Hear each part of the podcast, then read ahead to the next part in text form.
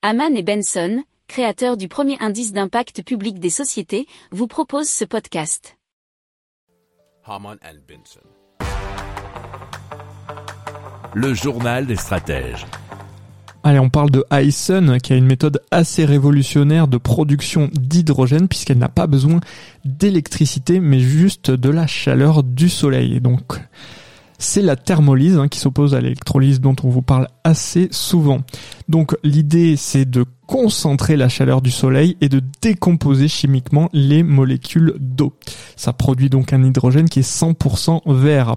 Alors Hyson a déjà prouvé son efficacité puisque c'est 40% contre 10% pour les méthodes actuelles. Il projette de construire à 35 centrales solaires pour une production annuelle de 100 000 tonnes d'hydrogène. Alors l'idée c'est d'obtenir un prix commercial de 1 euro le kilo d'ici 2030.